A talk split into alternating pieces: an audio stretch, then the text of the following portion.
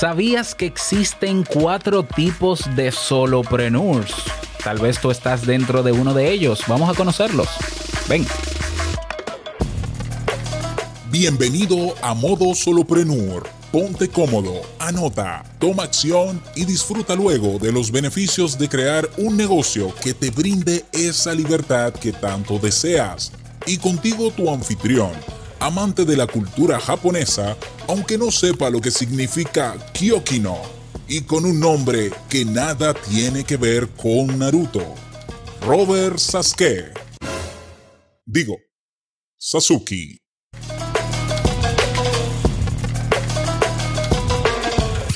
Hola, ¿qué tal a todos? Este es el episodio 118 de Modo Solopreneur. Yo soy Robert Sasuki, ya lo sabes capitán de la Academia Kaizen, que por cierto te cuento, te aviso que estamos de mes aniversario en la Academia Kaizen y tenemos una oferta de un año completo con un 50% de descuento que, que incluye eh, el acceso ilimitado a más de 40 cursos y se van a agregar durante este mes dos megacursos. El curso crea un podcast nivel pro en creaunpodcast.com va a formar parte de la Academia Kaizen por el mismo precio que tiene la Academia Kaizen y el curso crea y lanza tu negocio online para aquellas personas que quieren ser solopreneurs y que aquí van a tener las herramientas. Todo va a estar ahora en Kaizen integrado.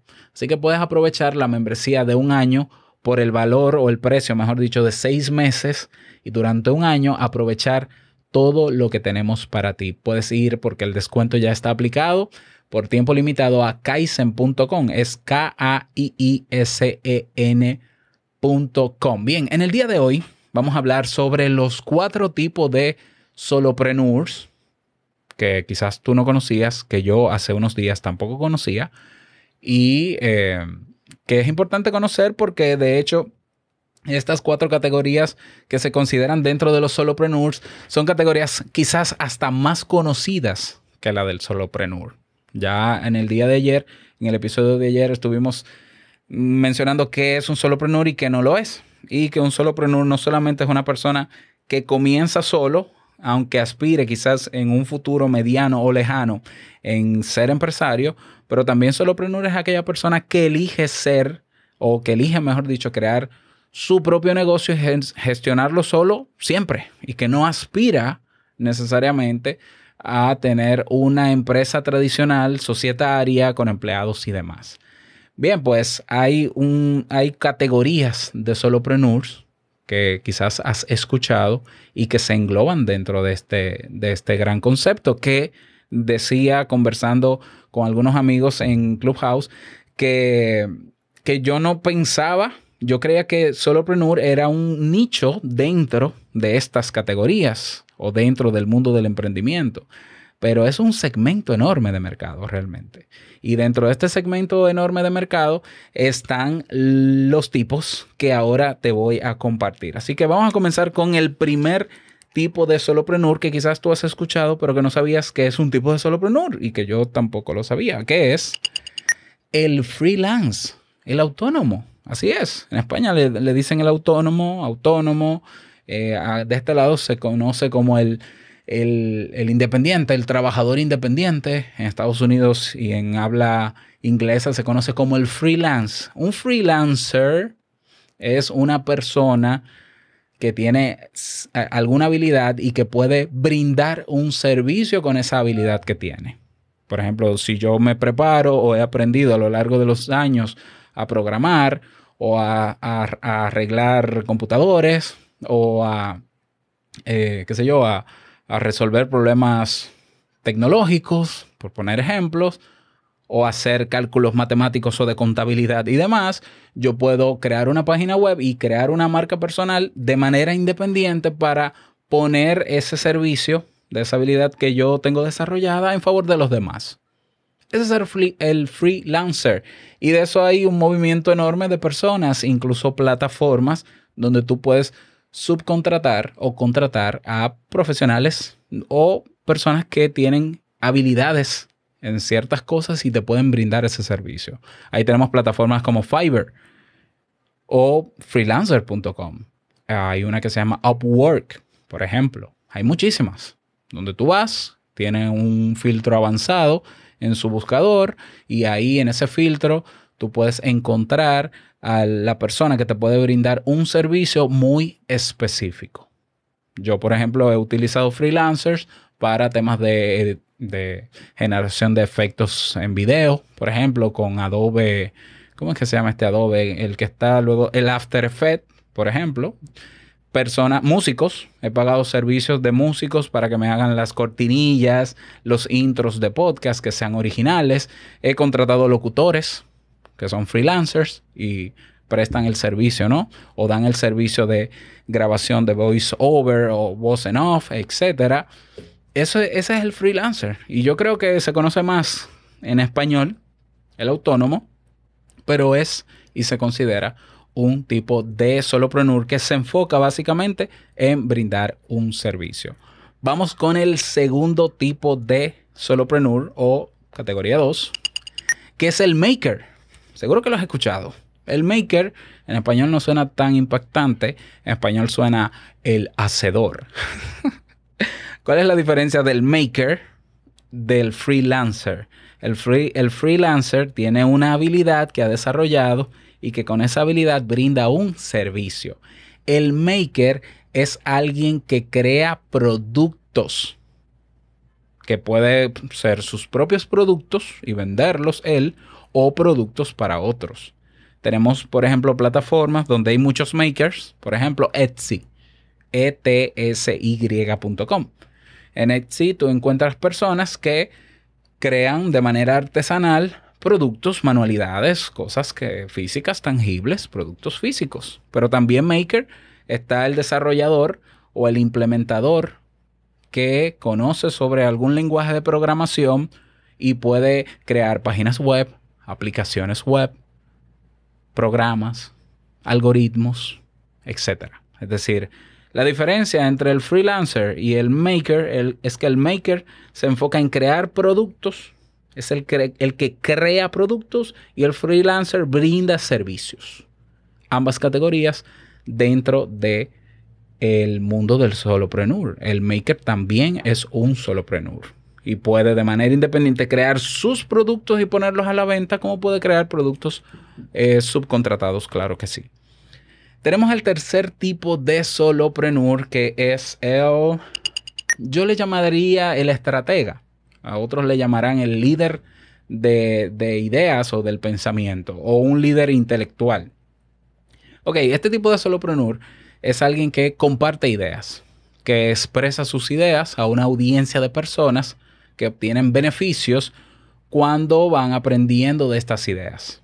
Y estas personas aumentan su audiencia mediante la producción, por ejemplo, de libros, discursos, cursos, audiocursos, podcasts, programas. Es decir, eh, eh, popularmente le llamamos a este tipo de personas el creador de contenidos, aunque no necesariamente todo creador de contenido es solo prenur, porque no todo el que crea contenido hace negocio con el contenido que tiene. Hay personas que son creadores de contenido por puro amor al arte, por puro placer o hobby. Y hay otros, como en mi caso, yo creo que me considero dentro de esta categoría, que generamos contenido para hacer de ese contenido nuestro medio de subsistencia. En mi caso, por ejemplo, está la Academia Kaizen están los cursos de podcast, los cursos de negocios. He escrito libros, ahora voy a escribir otro libro, voy a escribir manuales, voy a crear audiocursos, eh, tengo tres podcasts. Bueno, ese también es considerado un tipo de solopreneur que ni va a creer, ni necesariamente tiene que brindar un servicio, ni tiene que crear un producto tangible o un producto digital, pero entra dentro de una nueva categoría que cada vez se hace más popular, que es la categoría quizás de los infoproductos, que son productos quizás no tan, no tan tangibles, pero que se basan en, en la generación de contenido y conocimiento. Ahí se engloban los libros, discursos, cursos, programas, guías, manuales, etc. Ese es el líder, el estratega o líder intelectual. Bueno, ese es el nombre que encontré, no, no le veo uno más bonito. Esa es la tercera categoría de solopreneur. Tenemos la cuarta categoría, que también es muy conocida, que es el agente, que es la persona que eh, gestiona algo por ti o por otros de manera independiente. Se parece, se parece al freelancer porque el freelancer puede brindar el servicio de ser agente, ¿ya? Pero el agente en este caso es el que se encarga de o representar a una marca o a representar a una marca personal o a otra persona o hacer la gestión entre lo que necesita una persona o una empresa con otra persona o con otra empresa. Eso yo creo que está entendido. Es una persona que agencia. Entonces ahí tenemos, por ejemplo, los agentes de seguros, los vendedores afiliados, los vendedores eh, comisionados, por ejemplo, que, eh, bueno, los vendedores afiliados, los que también utilizamos, a veces yo lo he hecho, ¿no? Que estamos dentro de programas de afiliados, también se integran dentro de esta categoría de agentes y también se considera dentro de los tipos de solopreneur. Puede que, que hayan otros tipos de solopreneur. Pues yo creo que si lo pensamos más profundo, puede que sí. Ahora, si tú ya conoces algún tipo de solopreneur que no se enmarque dentro del que ya brinda un servicio o crea un producto o genera ideas para hacer negocios con esas ideas que genera o que es agente para ayudar a que algo se resuelva entre una empresa y otra, o entre una empresa y una persona, o entre una persona y una empresa, o entre una persona y una persona, pues me gustaría que seas tú quien me proponga si existe otro tipo de solopreneur. Tenemos en Clubhouse, porque estoy transmitiendo en tiempo real este episodio, aparte de que lo estoy grabando, a Sofía García. Sofía es emprendedora y creadora digital, también es digital, también es podcaster y eh, quiere compartir con nosotros su, su comentario sobre este tema. Adelante, Sofía. Muchísimas gracias, Robert. La verdad es que se me hace buenísimo este tema que has elegido el día de hoy, el solopreneur, como comentamos hace unos instantes. Se me hace de suma importancia que las personas que son solopreneurs tomen realmente conciencia de esto. Es un término, como tú comentabas, que en español o en el mundo eh, hispanohablante como que no se tiene muy bien el concepto de qué es. Todavía las personas preguntan mucho de esto sin embargo, cuando te defines ya como solopreneur y caes con una de estas cuatro categorías, eso te permite utilizar todas las herramientas que están disponibles para ti, para que hagas crecer ese proyecto o para que puedas impulsar tu negocio de una mejor manera. Por ejemplo, platicamos del, bueno, decías ahorita del, del freelancer, ¿no? Esta persona que en lugar de estar en una oficina de 9 a 5, ofrece sus servicios de manera independiente y aplica su conocimiento para solucionarle algo a, las demás personas. Sin embargo, si este freelancer no tiene la capacidad de reconocer las herramientas que tiene a la mano para lograr expandir su, su negocio o que lo conozcan, como estas plataformas que ya mencionadas de Fiverr, de Upwork, diferentes sistemas también de comunicación entre, entre clientes y esta persona, su negocio o su proyecto se ve estancado y puede crear una, una frustración también, a la vez que no lo va a permitir disfrutar de lo que está haciendo. Exacto. No, a mí me, me encantó que dijeras las partes de maker, estratega y agente y sobre todo en la parte de maker, porque cuántas personas no vendemos o no venden. Yo, yo la verdad es que he caído en las cuatro, las cuatro categorías. Y por ejemplo, aquí en México, la mayor parte de las empresas o los negocios son considerados eh, pymes, que son pequeños y medianos eh, empresas. Y esto muchas veces empiezan con siendo solopreneurs. ¿Cuántos no venden cosas desde aceites, desde maquillaje, desde alimentos y no se consideran unos solopreneurs, simplemente dicen con que saque para mis gastos, cuando realmente pueden hacer un negocio en grande y me encanta que lo traigas y lo pongas sobre la mesa porque también es expandir la mente de las personas y hacerles la invitación a sí, sí caes en este en esta categoría de que eres emprendedor, eres emprendedora, anímate a caer en alguna de estas categorías, sea una, hay, personas que inclusive pueden caer en dos, tres o, en las cuatro, ¿no? Sí. alrededor de su tiempo de, de vida y es animarse a realmente exponenciar eso que están haciendo y, como diríamos en inglés, own it, ¿no? O sea, realmente decir, sí, tengo un negocio y me dedico a ofrecer este producto, este servicio. Y entonces te lo tomas en serio y la verdad es que también crece la economía y bueno, este tema, como voy a decir, me apasiona muchísimo. Muchísimas gracias por traerlo eh, sobre la mesa y... Nada, Sofía, cuéntanos cuál es el nombre de tu podcast para conocerlo. Mi podcast se llama Impermanente, básicamente es el podcast que va directamente a la conciencia, quitar el piloto automático de las personas justamente, y es hacernos despertar en este deber ser, deber hacer y contrastarlo con lo que realmente queremos hacer y con la persona que nos queremos convertir, ¿no? Ya sea personalmente, profesionalmente, en estilo de vida y demás. Y bueno, ahí lo pueden encontrar en Impermanente en todas las plataformas de streaming o en impermanente.com.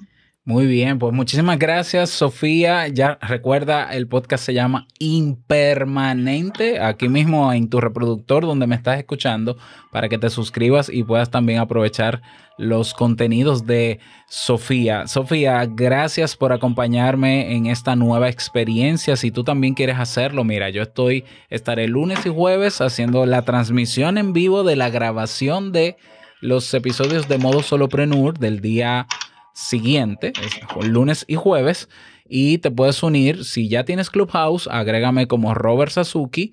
Y si no, y estás en la comunidad en Discord, pues únete en modosoloprenur.com, te unes a la comunidad, que también estoy haciendo la transmisión de manera paralela en esas dos plataformas. Y si te animas y quieres preguntar y quieres aportar, como lo ha hecho Sofía, lo puedes hacer. Así que espero que este tema te haya eh, servido, que te haya sido útil. Ahora vamos a aprovechar que ya puede que te sientas, como dice Sofía, identificado con un tipo de solopreneur y vamos ahora a potenciar eso, que sepas que hay herramientas y hay maneras de que eso que tú haces, aunque pueda que sea artesanal, aunque puede que sea local y tú digas, bueno, de esto yo vivo, yo me gano la chamba, como dicen allá en México, que sepas que probablemente ese negocio pueda impactar al mundo con las herramientas que hoy tenemos. Y para eso tenemos este podcast para brindarte estas herramientas. Así que nada más, desearte feliz día, que lo pases súper bien. No olvides